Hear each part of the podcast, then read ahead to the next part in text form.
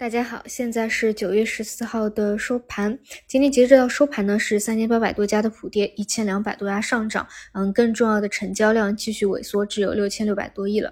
其实呢，距离过节还有十个交易日啊，嗯，也不是寻常的说节前。效应啊，但是呢，市场还是继续低迷，所以大概率啊，就是除非啊后面几个交易日节前啊还有什么平准基金入场啊这种外力的推动，否则呢，市场。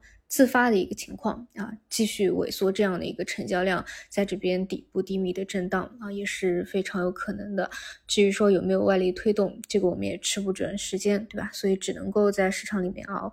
哎，其实说实话，我觉得什么时候咱们的这个呃节目啊，讲一分钟时间都讲不到了，可能真的能够走出来了。就底部嘛，真的是没有什么太多活跃的东西可去聊啊。呃，就今天啊，有还是有一部分做多力量。了啊，围绕围绕着光刻机、光刻胶啊，这个最活跃的分支啊，但实际上呢，嗯，哪怕啊，你把一个啊非龙头的逻辑比较正的，比如光刻机的设备拿出来去看它的一个走势，实际呢，你如果真的一直在里面，它的持股体验。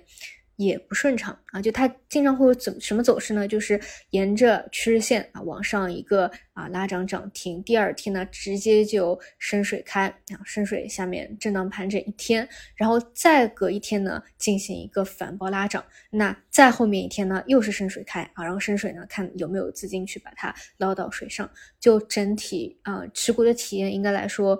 也是比较难受的，就很容易啊，在里面也一直拿不住啊，甚至是亏全出啊，我觉得这个都是比较可能的。那么哪怕说龙头啊，因为龙头，嗯，我觉得市值也也不小吧，市值比较大了啊，就在这种六千六百亿的环境之下，你想继续推高它啊，再推高高度啊，真的也是比较难。所以说实话，这种嗯，就为为数不多的啊，这种做多的嗯机会，我觉得是可做可不做吧，就是。嗯，非常零星啊，非常琐碎，嗯，差不多就这些。然后后面还是继续熬底吧，应该。然后今天盘中的话，有传着一些小作文啊，说会不会继续降息啊？这个看看明天上午的一个情况。好的，谢谢大家收听，那我们就明天上午再见。